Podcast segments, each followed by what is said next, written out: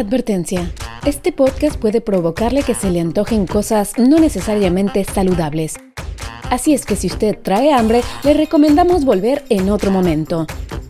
Si usted es italiano y bastante sensible, le recomendamos tal vez no escuchar este podcast. Gracias por su atención y que comience el viaje.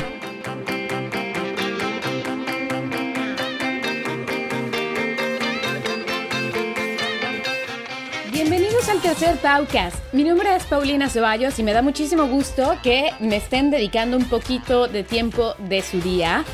Espero que traigan toda la actitud para este mes de febrero y que todavía no hayan abandonado la dieta. Y hablando de dietas, el día de hoy vamos a hablar un poco de comida. No cualquier comida, comida italiana.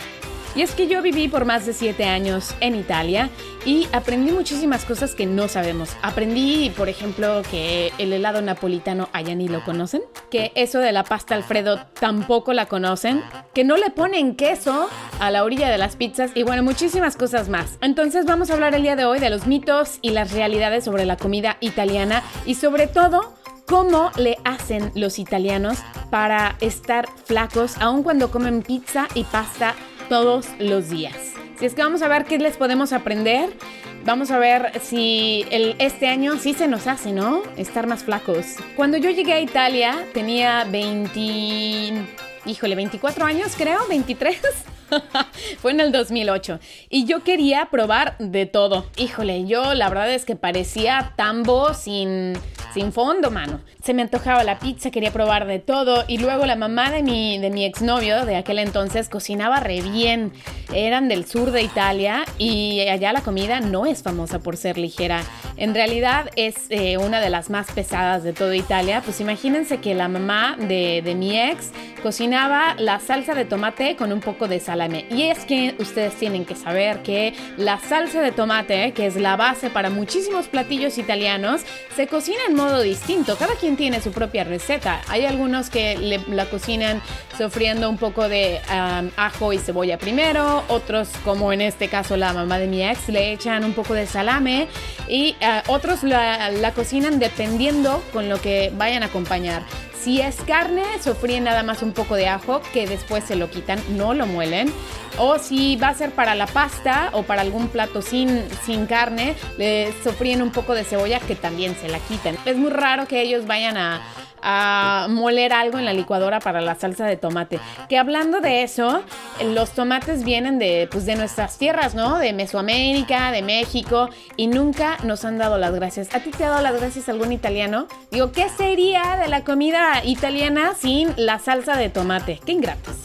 En fin, para que ustedes se den cuenta de lo sabrosa que le quedaba la comida a la mamá de mi ex, pues tienen que darse cuenta que la salsa estaba cocinada con un poquito de salame para darle sabor, ¿no? Que además soltaba un poco de, de, grasita, ¿no? Y era lo que le daba toda la sabrosura. Me servían además unas, unas montañas de pasta. Todavía ni me acababa esa montaña cuando ya me estaban sirviendo por delante el plato fuerte. Yo comía y comía de todo y me forcé muchísimo porque pues todo estaba re bueno. ¿Cómo le haces? La verdad es que sí, pequé mucho de glotona. Y como resultado, pues subí aproximadamente unos 6 kilos, 5 kilos, que pues en mí, que soy una enana, pues son muchísimos. Y mm, después de mucho tiempo dije, no, pues ya, ahora sí, ya párale, mija, ya probaste de todo. Y la verdad es que sí aprendí varias cosas de cómo le hacen los italianos para estar delgados. Y me arruinaron.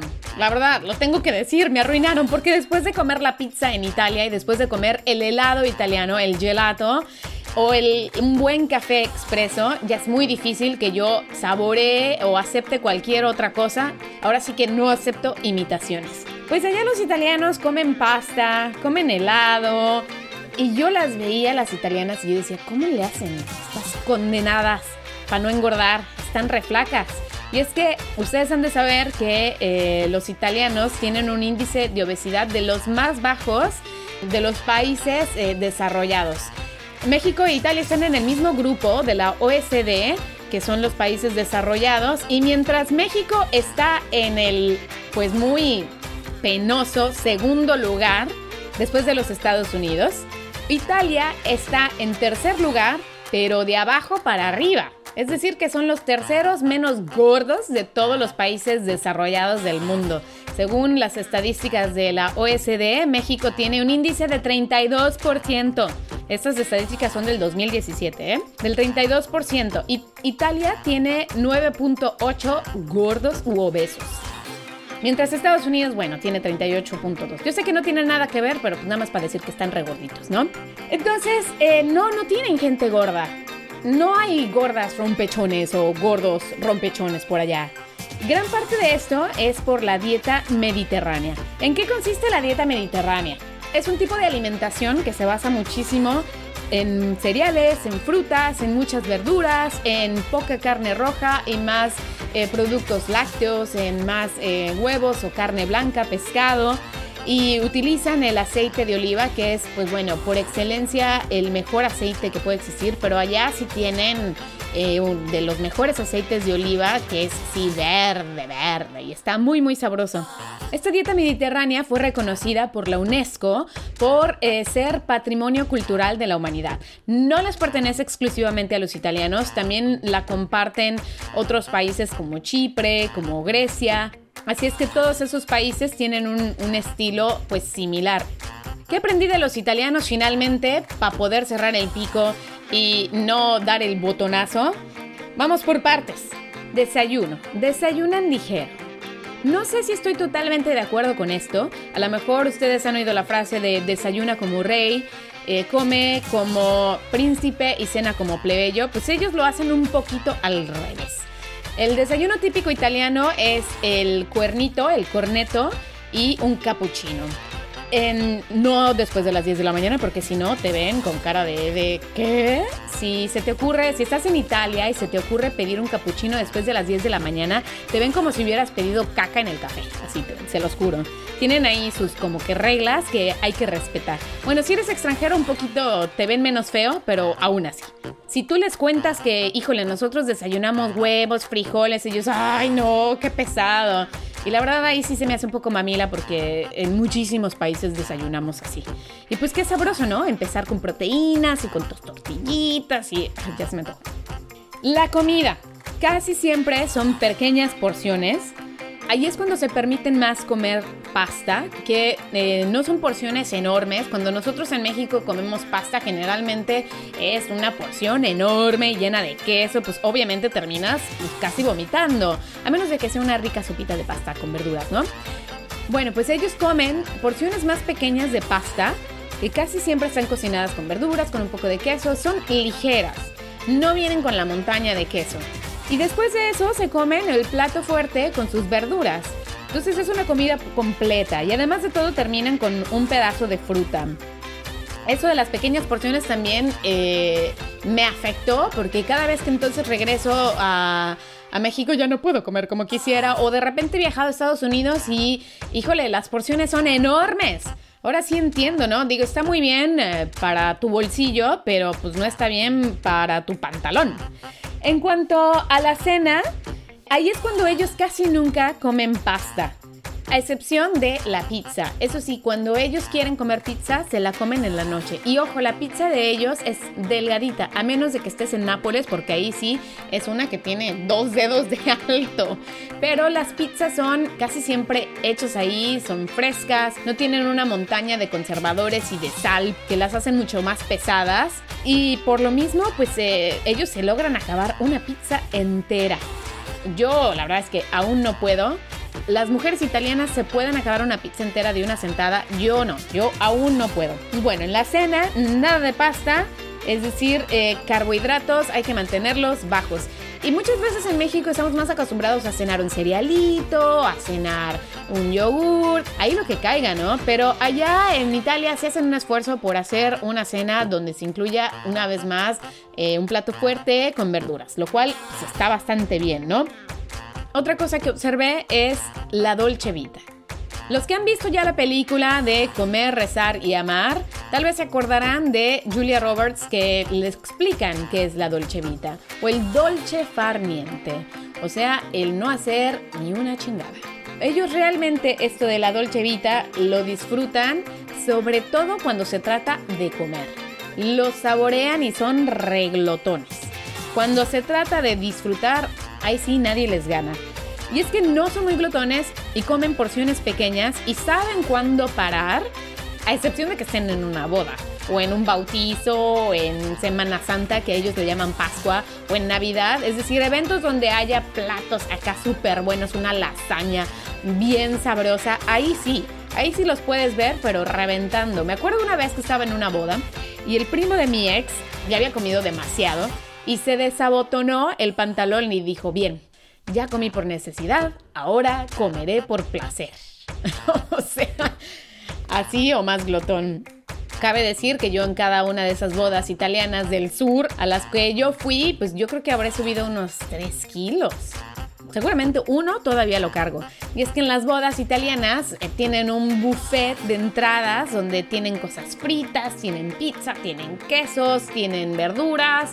Después del buffet de entradas, con el cual yo ya estoy pero rebotando, vienen dos platos de pasta, uno vegetariano o uno con pescado y el otro con carne y dos platos fuertes, uno con pescado y el otro con carne. Después de esto viene el buffet de postres, de helado, tiramisú, vaya, de, todos los postres italianos que te puedas imaginar, viñez, profiteroles, buffet. Ahí a voluntad. Y aparte de todo está el pastel de los rollos. En casi todas las bodas italianas a las que fui, la gente no bailaba. Y yo decía, ay, pero pues ¿por qué no bailan? pues ¿cómo le van a hacer para bailar si apenas se pueden mover? O sea, están casi entrando en coma después de tanta comida. Esto es en, en ocasiones especiales, en realidad los italianos casi siempre terminan de comer cuando ya están satisfechos. De hecho, los japoneses dicen que tenemos que comer hasta llenarnos un 70%, es decir, que todavía te quede un huequito. Y así se te va a ir haciendo la panza pues un poquito más chica, ¿no? Otra cosa que observé de los italianos es que no son mucho de comer snacks. Ellos hacen tres comidas y es muy muy raro que anden picando entre comidas y si lo hacen casi siempre comen algo ligero. Una cosa que les ayuda a esto es que no hay comida callejera como en México, como en Asia o como en Latinoamérica, lo cual es muy triste, la verdad, porque qué sabroso ir caminando y comprarte tus papas con Valentina y mucho limón y chamoy, o tus, tus jícamas, o tus churros. Pero bueno, de eso no se trata, ¿verdad? La comida callejera puede ser también tu, amiga si andas a dieta, porque pues hay casi siempre frutita, pero puede ser también muy traicionera porque casi todas las opciones son eh, muy pesadas, ¿no? En Italia, así como casi todo el resto de Europa, no hay mucha comida callejera, así como lo que nosotros conocemos en México, que tú vas y pones tu puestito y ahí ofreces tus hotcakes, memelas o lo que sea sino que allá hay pues de repente el, puesto donde puedes ir a comprar eh, una pizza, ¿no? Está muy regulado por, por las leyes, es decir, que no hay mucho comercio informal, ¿no? Lo que en México le llamamos. Para resumir, número uno, desayunar ligero. No sé si estoy totalmente de acuerdo con esto, pero tal vez podríamos decir que una de tus comidas tiene que ser ligera.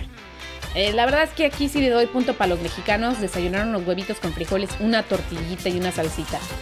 Eh, desayunar a lo mejor una memela y una picada entera no es lo mejor.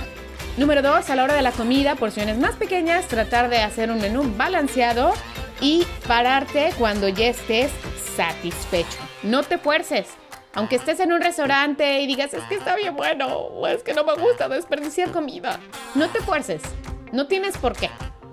Punto número 3, la cena. Limitar carbohidratos y hacerlo un poco más variada. Número 4, disfrutar la comida. Es decir, cuando estés comiendo, concéntrate en eso. Acuérdate que mientras más lento comas, menos vas a comer. Y número 5, los snacks. Aguas con lo que coman entre comida.